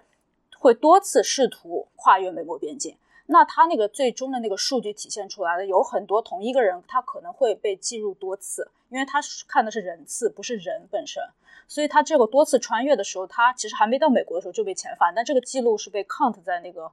最终驱逐那个人数里面的。所以说，我们还要看这这种情况，就是在奥巴马之前，其实他直接遣返这个在国内定居很久的拉美裔移民的情况是比较罕见的。嗯，哎，对，的确，当时我我记得我看过一个移民纪录片，就是讲的是萨尔瓦多、还有洪都拉斯、危地马拉这些。当地受黑帮啊，还有国内暴力、然后内战啊影响非常深重的国家。然后当时有很多移民会穿过墨西哥逃到美国，然后感觉好像是奥巴马那个政府也驱逐了很大一部分这样的一个移民，就是他们可能就是还没有进入美国，但是在进呃在墨西哥的时候和墨西哥当地的一些官方机构配合，然后在墨西哥当地就把他们送回原来的国家。呃，anyways，这是我们刚才讨论的一些关于拉丁裔的呃一些情况，然后。还有一点，其实我很好奇的，呃，也是思考很久问题，就是在中文语境里面，我们讨论，特别是在一代移民里面，我们讨论讨论移民的时候，似乎总有这种非法移民和合法移民的对立。大家总喜欢说，哎，只要不动我这个 H 呃 H1B visa 这个工作签证啊，那我们什么事什么事情可以谈？而且很多一代的移民，他们似乎还很乐意见到说。啊，政府把这些非法移民给踢掉啊，好像说这些移民就是是跟我们来抢份额，我们这个移民数额本来是一定的，你来了之后我们就没了，这是一个呃零和游戏，很多人会有这样的想法。我其实很好奇，一是这种说法对不对啊、二是这种说法是怎么产生的？我我先说哈，就是说非法移民这个概念，它本身是一个人为的建构嘛，因为因为就是说，首先你当你说合法移民、非法移民的时候，你就是首先依托一个移民法，但是移民法它这个是建构起来是有这个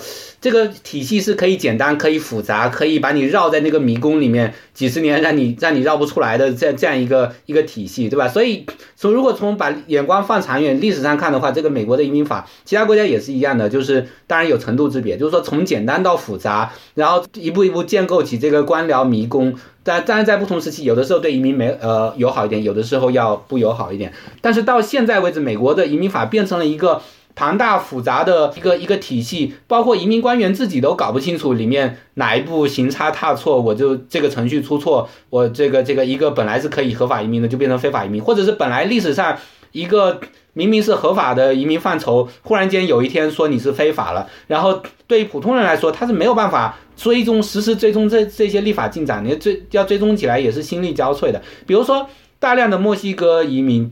他在历史上作为季节工来到德克萨斯，来到加利福尼亚，因为那些地方本来就是从美国从墨西哥割占过去的嘛。那么他们在在二十世纪上半叶的时候，美墨之间有一些协议，说因为美国这个边境的农场里面缺人，然后需要从墨西哥招招来季节工，然后让他们通过这些项目来参与工作，来拿一些工资回家。但是这项目它有可能是，比如说低工资的、低收入的，然后这一些墨西哥劳工他希望通过在这边。待的更长一些时间，然后和和这个雇主之间通过某些讨价还价，然后拿回自己的应有的工资。但是在这个过程中，他可能就是违反了某些签证上的这个要求，然后他就变成非法了，就诸如此类的情况。然后再比如说，像你刚才提到的，从中美洲那些国家跑来的这些萨尔瓦多的难民啊等等，如果我们从从一些直觉去理解说，他们因为战乱，他们因为腐败，因为黑帮横行。而而且很多这些都是由于这个美国造成的。美国因为美国在中美洲扶植了很多军政府啊，诸如此类的，他支持那些右翼的游击组织，导致他们呃流离失所，然后只好逃到美国来，或者是由于现在这几年的生态危机，这个由于全球变暖，然后中美洲那些就雨林什么遭到破坏什么什么的，他们就是没有生计了，只只好往北迁徙，然后寻找更好的工作机会。这个在十九世纪以前。都是很普遍的现象，比如呃，一八四零年代爱尔兰那个土豆土豆饥荒的时候，大量爱尔兰人跑到美国来，也没有人说他们是非法移民，对吧？但是到了十九世纪末以后，这个整个移民法体系建设起来以后，把这些堂而皇之的这些渠道给堵死了。然后二十世纪以后，这个国际法里面再发展出这个难民的这个概念。难民这个概念虽然是对于以前的十九世纪末的那个国际体系有所改善，但是难难民这个概念很狭窄，它只能说你是。因为政治观点受到打压，然后因为宗教受到打压，然后你才你逃难，然后你你被视为难民。但是这些经济难民、这些社会难民、这些逃离腐败的黑帮的这些人，他们就不被视为难民。不被视为难民的话，你没有办法走这个难民申诉渠道，你就只能以以非法身份待下来，对吧？你就被视为非法移民了。但是这些人，你把他送回萨尔瓦多，难道他就？他他可以在那边安居乐业吗？不行。然后你如果从道德的角度说，美国在这些中美国家搞了这么多事情出来，这些人弄得弄得流离失所，然后他们跑到美国来找生计的，你又忽然说他们是非法移民，把他们视为这个犯罪分子，这个从道德上也是说不过去的，对吧？再比如说一些这移民官僚程序上的。一些偶然的失误，最后的成本也是要由这个移民本身是来来承担的。比如说我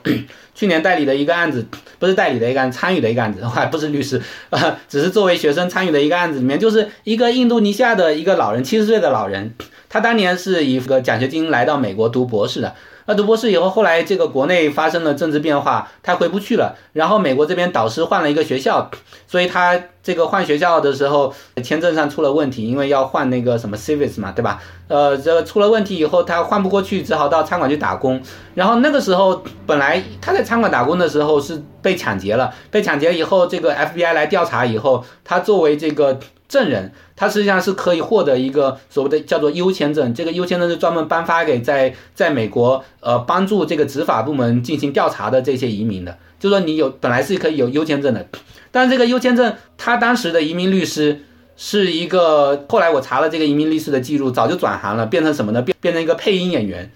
因为为什么呢？因为他在做移民律师的时候。被人投诉太多次了，就说对客户太不负责了，最后被被剥夺了这个律师执照。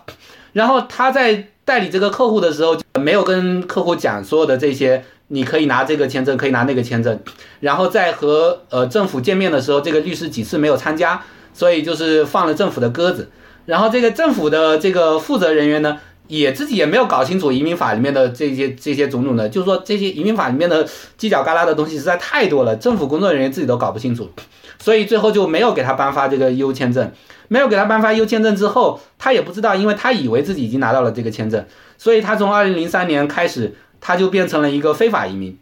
然后变成非法移民之后，到了这个川普上台之后，忽然说要遣返他。然后一个已经七十岁的老人，在在印度尼西亚前的兄弟姐妹全部都死光了，然后回去也什么都做不了，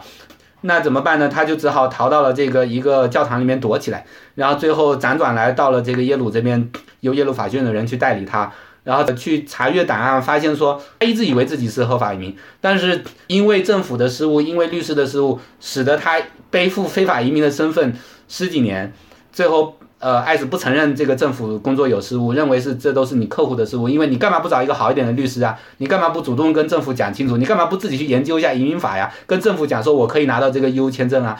对吧？所以非要遣返他。然后后来我们这个移民援助机构的人去调查，发现有很多很多这样的案例，就是说很多非法移民他实际上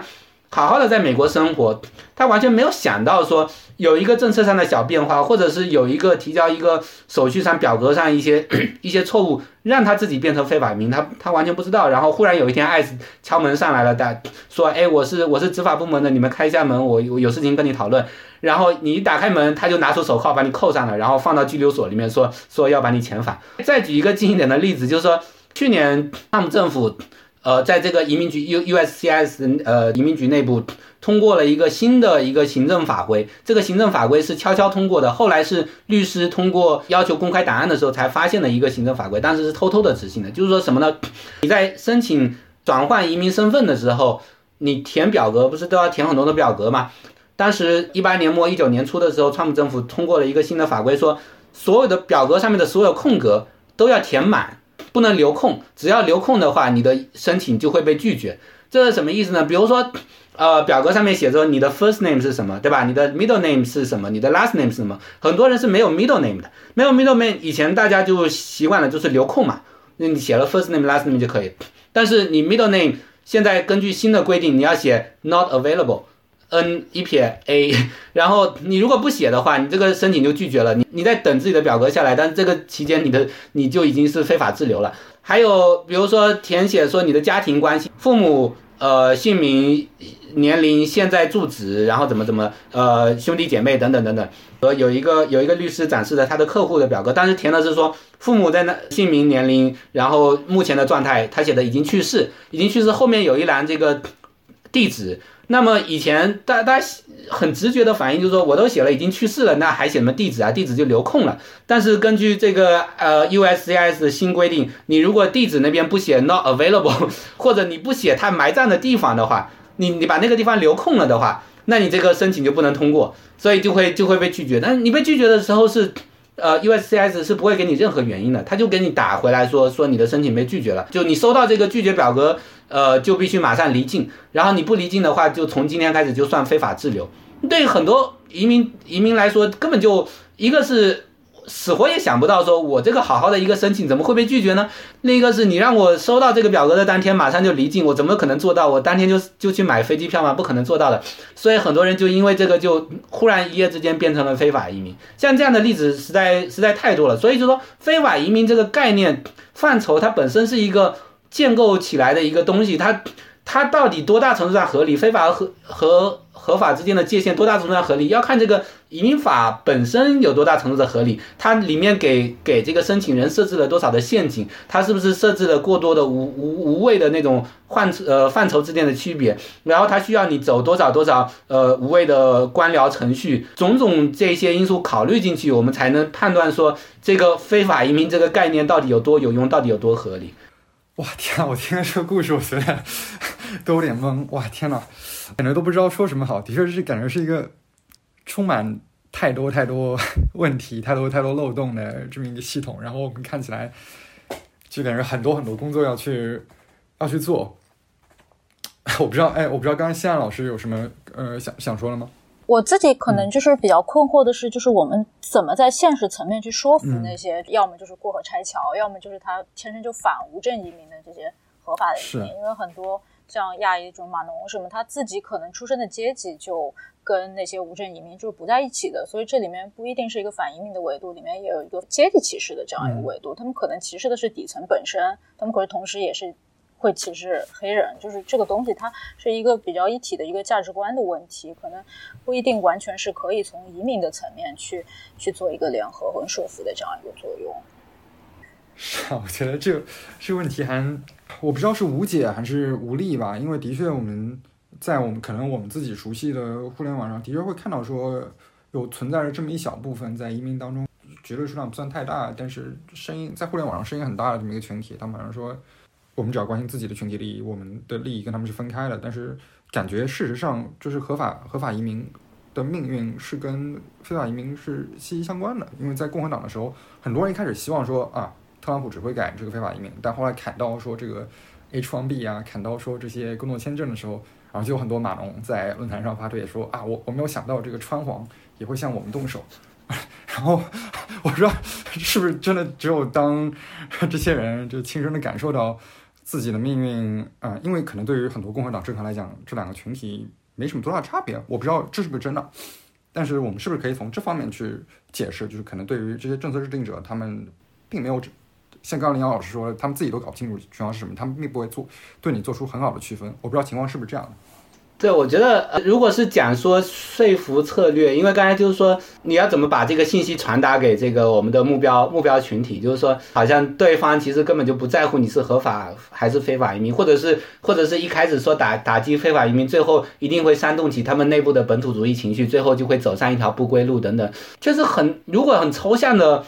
想要传达这个信息是很困难的工作，因为我觉得对大多数人来说，当然就是说，呃，切身攸关的利益受到打击之后，才会开始警醒嘛，才会开始反思，然后怎么去做好这种信息传达和这个 narrative 就是这个叙事的传递的工作，应该是做媒体或者做政策做动员的学者会有应该有更多的心得。所以西安老师，我我就把球扔给你了。对。因为现在就是我刚刚提到一个阶级维度，当然也是因为就是相对来说，亚裔跟我们今天主题是亚裔跟拉丁裔嘛，相对来说，亚裔在从整体层面来说，它的经济地位是远远高过拉丁裔，甚至远远高过白白人的。那这个其实就对这个跨族裔动员已经是一个很不利的局面了。包括亚裔群体大量的是合法的移民，然后无证移民大量的是拉丁裔的，那这个里面就有一个沟壑，以及。一个族裔的沟壑，加上一个 legality 沟壑，加上一个阶级的这样一个区隔的问题。但是相对来说，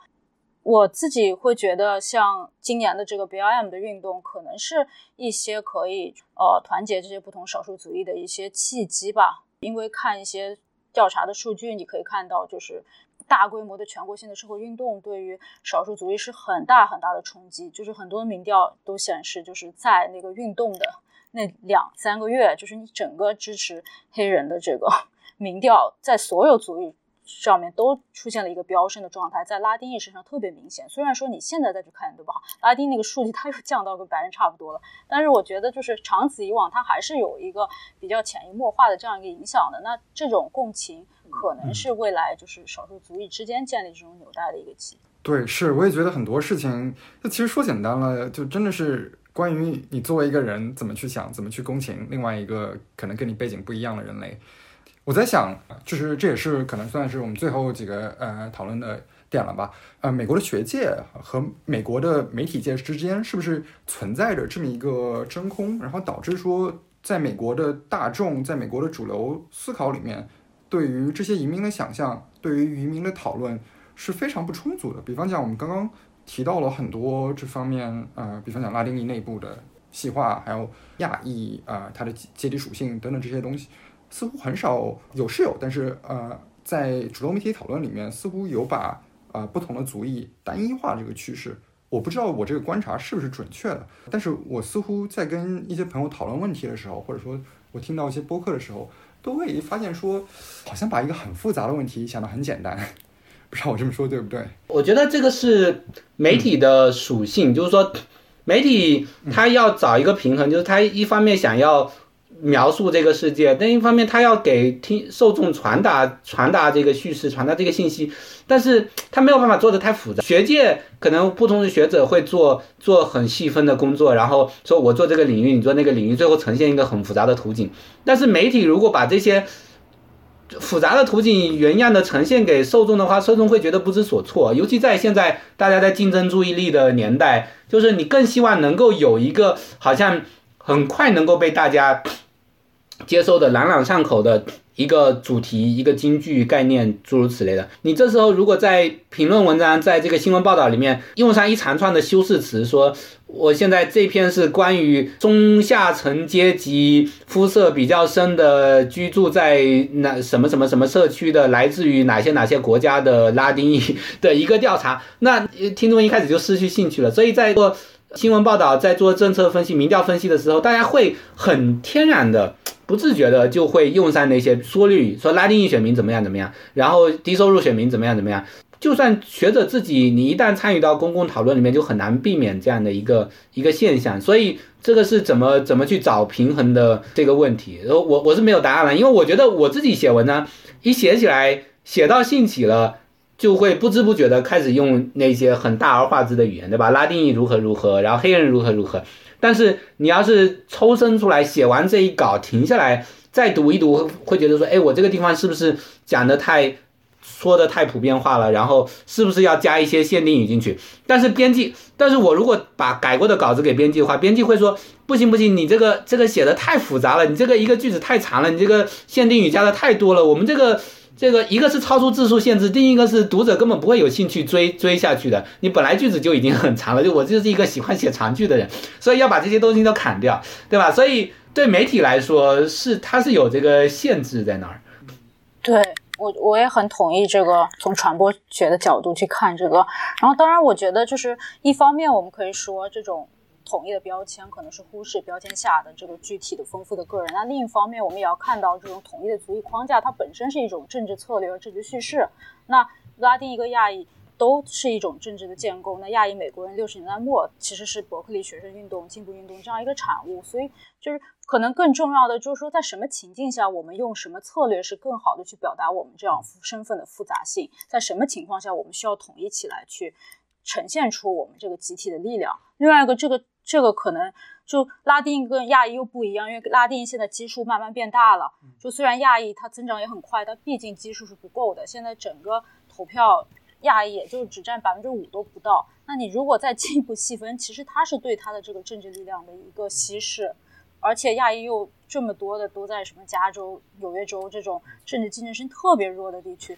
所以我觉得就是呃，一方面就是我们讲要看到这个复杂性，另一方面也要看到这个确实现实有有这个代表性的一个困境，所以就是政党可能在。reach out 这些少数族裔的上面其实做的也不够好，因为他们觉得你们这个选票毕竟也是不重要的嘛，所以我们也可以更多的去关注这些可能移民流动的趋势，比如说，就我听说现在就亚特兰大市郊其实有很多少数族裔的流入。那这个 Georgia 州今年又翻蓝了，那它就变成一个竞争性非常强的州。那正好这个亚特兰大又有很多少数族裔的进入，那这个可能是一个未来就是亚裔的多元性和拉丁裔多元性被更多看重的一个地方。的确，感觉很多在呃美国的亚裔好像经常讨论的问题就是我们自己的政治力量到底有多强？感觉很多政党，我不是确定是不是真的，嗯，就是不是很确定，他们并不是很关心亚裔的政治力量。关于亚裔的讨论也往往很单一化，这其实我之前跟我朋友聊天的时候，还有听看一些文章的时候，就会提，呃，很多人会提到说，觉得说，在美国对于亚裔的研究非常的美国中心视角，就感觉说你你必须得承认你是一个美国人，你得认同你自己的美国身份，才能有意义，或者说才能感同身受的参与一些对亚裔身份的讨论。我自己当然也也不是什么研究这方面的专家，但我我觉得说，无论是亚裔运动也好，还是研究啊拉丁裔或者说其他的移民群体也好，感觉其实是有很强的跨国属性的，就是你其实可以是跟呃其他国家的社会运动做连接，这样可能会使你的力量更加强大。比方讲说你在做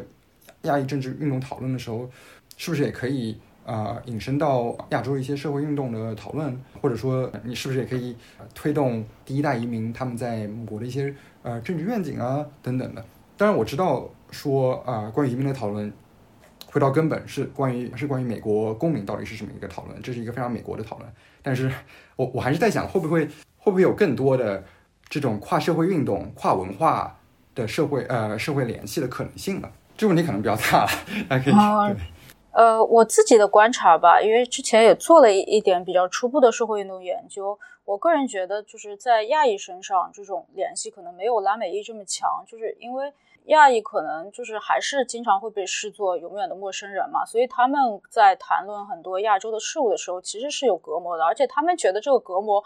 不仅仅不是劣势，有时候是一种优势，是凸显他们美国人身份的一种标志，所以。他们可能一方面他也比较关心就是亚洲的运动，但是说你在多大程度上这个是有一个有机联系的，我觉得目前来看还是比至少在亚裔这块还是比较难吧。但我也不觉得惊讶吧，就是反观亚裔可以做对比的不是拉丁裔，我个人觉得亚裔能做对比的反而是美国的黑人，因为我之前也看过，就 BLM 运动其实也是应该可以成为一个国际化的运动的，因为就是很多。呃，非洲的国家其实也有一些关于黑人权利的一些运动，像尼日利亚什么，它又没有自己的很很类似的 BLM 的运动。但是我也就是跟一些学界的人聊过，这种非洲的的 BLM 运动跟美国的 BLM 运动之间也有很大的隔阂。然后美国的黑人运动家也不太关注。美国以外的黑人群群体的遭遇，这个是目前就是社运遇到的一个比较大的阻碍。哎，我这其实可以插句话，就是我当时。当然，这是我的个人经历。我当时看到很多朋友都在转尼日利亚那个 Anti SARS 那个活动，就是很多啊平时参与 BLM 也比较多的人，他们对尼日利亚所所发生的事情还挺关心的。我还挺惊讶的，就是因为一般来一般来讲说，好像 大家关心国际事务，大家关心其他的国际社运还挺少的。但是三号就是我当时看到了很多人都在转那个尼日利亚那个 SARS，就是他们尼日利亚也是。黑警吧，他们的一些事情，不知道是不是因为他大家对于警察的情理都是都比较都比较能能共情。我我自己我对这个问题比较犬儒一点，我觉得转发不代表任何问题。一个是说现在转发太容易了，另一个是说小圈子里面一个人转了，别人就会。跟进就是觉得说，哎，我要我要表一下态，我要表表示一下，我在这个问题上我是有国际视野的和道德和 道德立场的。所以转发完了以后，这些可能大家都就忘了，或者是根本都不会点进去看一看到底是来龙去脉到底是什么东西，然后不会跟进去了解一下尼日利亚的政治啊、历史啊。我觉得，我觉得大多数人是不会 不会做的。哎，是啊。嗯，我特别同意 林瑶老师这个判断，因为之前我我在一个就是左翼的织里面当过一个志愿者，然后我们那个组织。每次开例会开始前十分钟就是国际新闻速递，就会讲世界各地的社会运动，但是实际上他们日常工作其实就是反传啊。对我其实就是没有什么国际视野，但是但是就是每周都会有这种讨论，讨论完然后一下子就变成了美国政治啊。对我也有 非常类似的感觉，感觉跟身边的可能都是进步派同学们，然后聊天的时候大家都会说几句啊，最近尼日利亚咋了？最近香港咋？但是大家可能都是。只是皮毛上的了解，然后最后还是说到反川头上。当然，其实反过来也一样啊，就是感觉当地我不清楚尼日利亚的情况。你看香港的很多活动家对于 BLM 啊批评是非常强的，而但是他们根本就不了解美国发生了什么事情，即使他们可能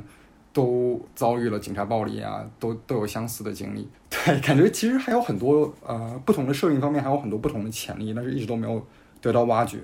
好了，那我们这其实聊的差不多，最后呃，要不两位老师讲讲说我们如何建立更好的呃更多元的跨种族跨移民团体联盟吧？我之前听过听过一个说法，呃，有有一个有个研究是把一个 color blind，就是我们不谈种族，我们就谈一些 unifying message，我们就谈一些可以使人们团结在一起的信息，比方讲说啊，种族主义正在分裂美国，因为种族主义这个概念在美国其实还是。啊，对于绝大部分人来讲是是被痛恨的，所以你用你用种族主义正在分裂美国啊，有些政客正在利用种族信息来分裂美国，这个 message 这种信息来讲还是可以，呃，挺能统一不同团体的。所以有人把这么一种信息和一种 racial justice message 啊 focus 在种族化的信息，比方讲说，呃，白人主流社会正在打压我们少数族裔，我们少数族裔要团结在一起。他们把这两种信息放到不同种族群体里面去，去做了一个对比，然后结果发现说，这个 colorblind message，也就是说这些尽量不这么提种族纷争的呃信息，它反而是反而是能说服更多的人。呃，无论是在白人也好，还是在黑人也罢，黑人在黑人群体和少数群体里面，这可能这两种 message 啊，他们的支持度可能差不多。但但是在白人里面，你就啊，你会发现用 colorblind 就不提种族纷争的，会取得更多的支持啊。这这其其实的确可能的的确挺符合我们直觉的。但是有时候我就会在会去想，就是你去建立更更广的跨种族联盟的时候，你真的得这么小心翼翼，这么真真的。然后不提一些某些 triggering 的事实吗？我我是对你刚才说的这种这个研究有点怀疑的，就是说他们听着，因为它是在控制了其他条件的这种前提下进行的实验嘛，就是说你你没有没有跟其他的社会事件、政治事件相勾连起来，但是实际现实中的政治说服、政治宣传不是这样运作的，它是以事件为中心的，对吧？比如说加州现在要公投了，说哎，是不是要？恢复那个 affirmative action，要然后大学录取要怎么样，然后诸如此类的，所以大家是有一个事件，然后围绕事围绕事件来展开动员。然后这个时候，你假设说加州要公投，说我是不是要恢复这个大学录取里面的这个种族的一些问题上的考量的时候，那你打出这个对呃保守派打出的恰恰是这种 colorblind message，对吧？然后这时候你想要说服你的选民们去支持这个公投提案，你不能够停留在。口号上你要去讲脉络，你要把这个脉络讲掰清楚、讲清楚。但在每一件事情上，它脉络就不一样的，因为种族主义它呈现的形式都是不同的。所以有的时候可能在某些问题上，你讲这个用这种 colorblind 的这种话语会比较好用一点。但是我觉得在大多数议题上，可能一旦涉及到具体的政治事件、具体具体的政治议题，马上这个就不好用了。啊，西安老师这边有什么展望，或者说我不知道，二零二零年已经够黑暗了，有什么你有什么好的迹象吗？我我我就说两点吧。第一点就是，就之前也提到，就是这个还是分阶级嘛，就不同阶级它种族动员的难度程度不一样的。可能对于精英阶级来说，团结不团结无所谓，反正都很有钱，对对吧？然后底层之间它确实存在这个资源博弈的这样一个问题，所以在劳工的层面上，团结肯定是一个更大的问题。那这个一直是 历史以来一直是一个历史悠久的问题了，就一两百年了，劳工运动家一直在做这个。跨族裔团结怎么怎么把劳工粘在一起，让他们意识到就自己的利益是一样的。这个就不同区域的这种草根活动家其实一直都在做这个努力嘛，就是这个也是你不断的要去做的，因为不断的有新的移民进入，然后你要跟他很多一一个个的讲道理，然后每次你你还要跟。什么大的企业家去博弈，所以这个东西也是非常看语境，也非常看就是活动家的这个一个努力吧。然后另外一个分享一个小小的我自己经历的一个事情，就是那个年初 BLM 的时候，我参与了一个亚裔跟非裔行动者的一个联合的讨论，里面很多人嘛，然后就出现了一个比较尴尬的场面，就是当时亚裔就是可能受到了很大情感上的冲击，然后就开始列数自己就是。亚裔内部这个种族主义这个罪状，就说哎，对不起，我们之前做的太差了，就是这样。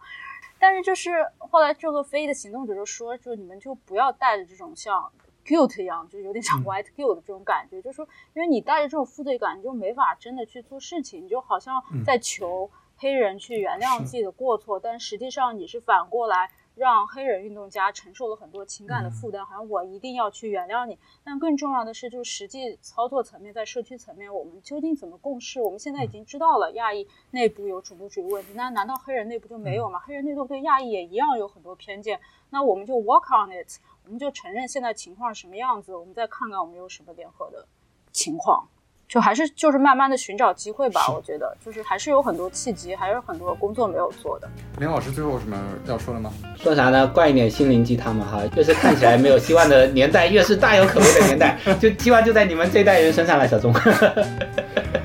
行吧，哎行，哎好，希望未来越能越来越好吧。虽然不知道在二零二零年年底说这句话有什么，呃，有什么意思。行，那今天非常感谢两位老师啊！我知道那个向老师这边挺晚了，然后杨老师还要带孩子，非常非常感谢两位老师。呃，我们这边的你那儿也挺晚了。对，没事没事，反正我我都睡挺晚的，所以就。